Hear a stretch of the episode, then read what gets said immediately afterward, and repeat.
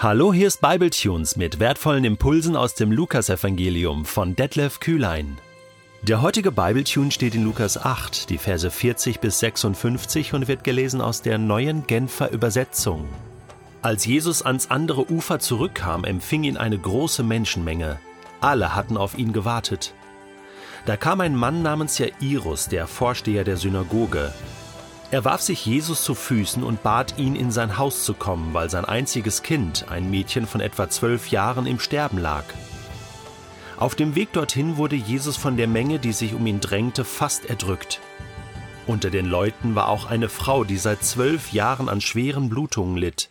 Alles, was sie besaß, hatte sie für die Ärzte ausgegeben, doch niemand hatte sie heilen können. Diese Frau drängte sich von hinten an Jesus heran und berührte den Saum seines Gewandes. Im selben Augenblick hörten die Blutungen auf.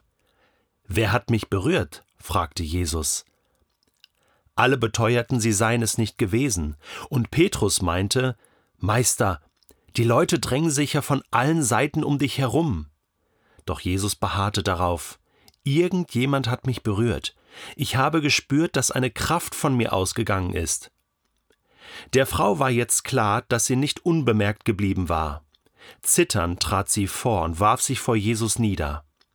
Dann erzählte sie vor allen Leuten, warum sie ihn berührt hatte und wie sie im selben Augenblick geheilt worden war. Meine Tochter, sagte Jesus zu ihr, dein Glaube hat dich gerettet. Geh in Frieden.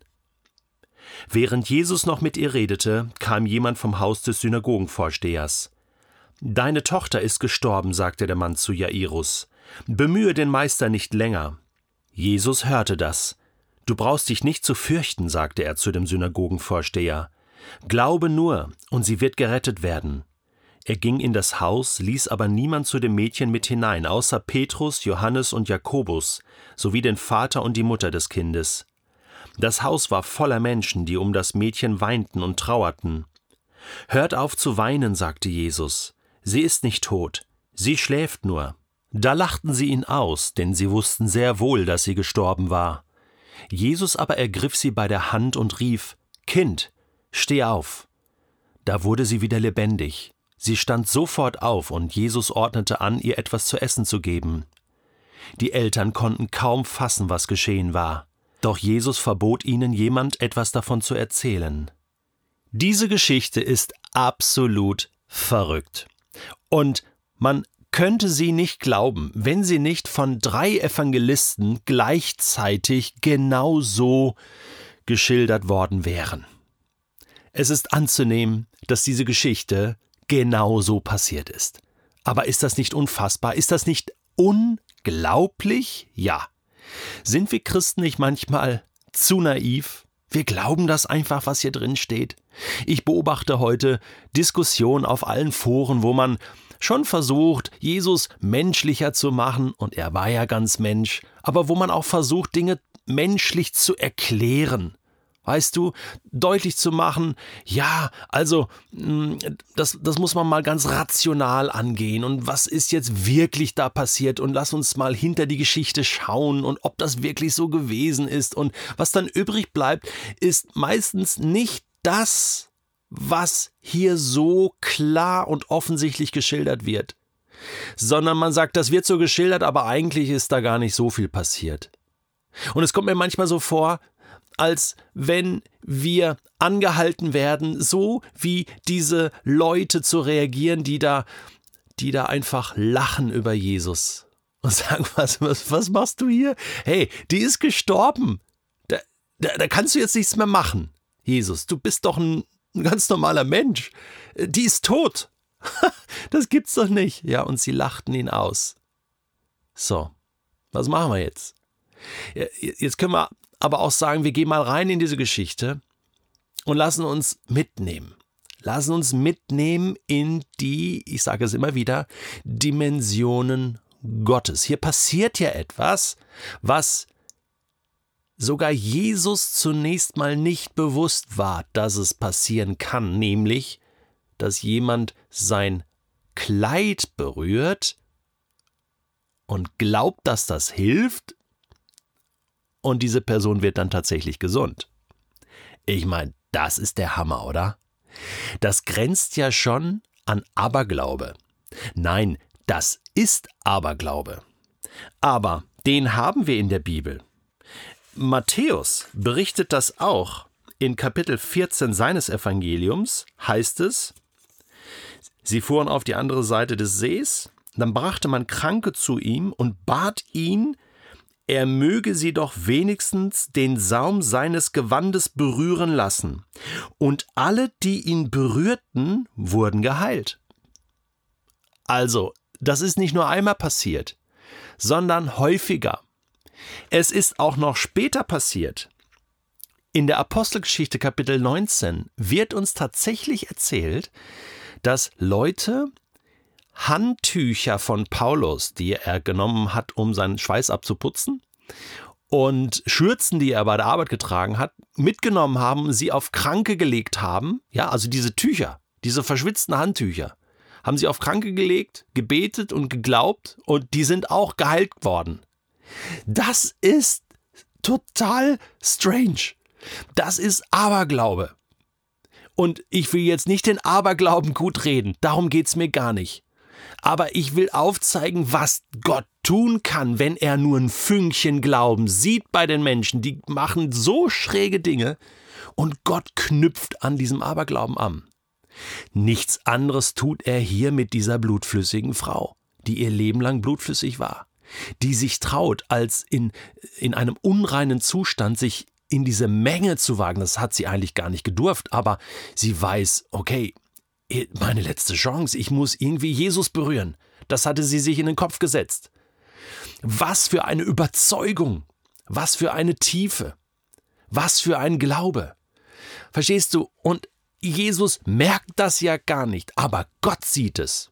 Gott sitzt auf seinem Thron im Himmel und er sieht einfach diese Frau, wie sie sich randrängelt und Jesus berührt und er macht sie gesund. Und Jesus merkt nur, huch, da ist irgendwas passiert, da ist irgendeine Kraft von mir ausgegangen. Hä, da hat mich irgendwas durchströmt, wie so, so ein Blitz oder so ein Zucken. Äh, was ist da passiert? Hallo? Er ist nicht allwissend in dem Moment. Äh, wer war das? Er muss fragen. Und irgendwann traut sich die Frau. Ganz spannende Situation. Was wir übrigens hier auch noch sehen und über Jesus sagen können, ich habe es schon häufig gesagt, Jesus hat sich wirklich an alle Gebote des Judentums der damaligen Zeit gehalten. An die Gebote der Torah natürlich. Und Männer sollten einen Gebetsrock tragen mit Quasten, denn es heißt hier, die Frau berührte ihn an seinem Obergewand, an, die, an den Zipfel seines Gewands, an den Saum, an die, an die Quaste. Das waren äh, äh Gebetsquasten, ja, die übrigens einen Juden daran erinnern sollten, die Gebote Gottes zu halten. Auch das hat Jesus anscheinend für wichtig gehalten, für nötig gehalten. Und so berührte ihn die Frau an diese, an, an, an, an diese Quaste und wurde geheilt. Ist das nicht verrückt? Ja, du kannst darüber lachen jetzt und innerlich denken, das ist doch total bescheuert. Also, hä, das ist doch nicht zu glauben, aber ich, ich ich lese das und sage, doch, ich glaube das. Weil so etwas Verrücktes würde Lukas und würden die anderen Evangelisten nicht schreiben, wenn es nicht passiert wäre, wenn es nicht tatsächlich passiert wäre. Und Lukas beschreibt ja die Sache mit Paulus in Apostelgeschichte 19 auch. Und Lukas war ja Arzt. Das heißt, der wusste genau, was das für eine Krankheit war. Und er wusste genau, was es bedeutet, dass diese Frau geheilt war. Das Verrückte ist jetzt, dass Jesus ja eigentlich unterwegs ist, ein Mädchen von den Toten aufzuerwecken. Ein zwölfjähriges Mädchen. Tochter des Jairus, des Synagogenvorstehers, eine wichtige Person wahrscheinlich in Kapernaum. Meine Güte. Als Sohn Gottes hat man viel zu tun. Da wird man aufgehalten, Kraft geht aus, und Jesus ist eigentlich unterwegs in das Haus des Jairus. Und da wird er dann ausgelacht. Ich habe heute eine sehr herausfordernde Frage an dich, und zwar versuch dich bitte mal einzuordnen zwischen dieser Frau, die fast aus einem Aberglauben heraus glaubt und Heilung erlebt, ja, dieses eine Extrem, und auf der anderen Seite die Leute, die Jesus auslachen und ihm nicht zutrauen. Das sind zwei unglaubliche Extreme. Auslachen auf der einen Seite und Aberglaube, der aber hilft. Auf welcher Seite stehst du eher? Wo befindest du dich? Bist du eher kritisch? Ziehst es ins Lächerliche? Hinterfragst einfach zu viel? Oder würdest du sagen, eigentlich wünsche ich mir das, auch mal so naiv sein zu können, loslassen zu können, um einfach mal zu glauben. Aber vielleicht können wir das nicht, du und ich, weil wir nicht in dieser tiefen Not stecken wie diese Frau. Nicht in dieser tiefen Not stecken wie Jairus, der im Begriff ist, seine zwölfjährige Tochter zu verlieren. Oder was genau könnte der Grund bei dir sein, der dich glauben oder lachen lässt?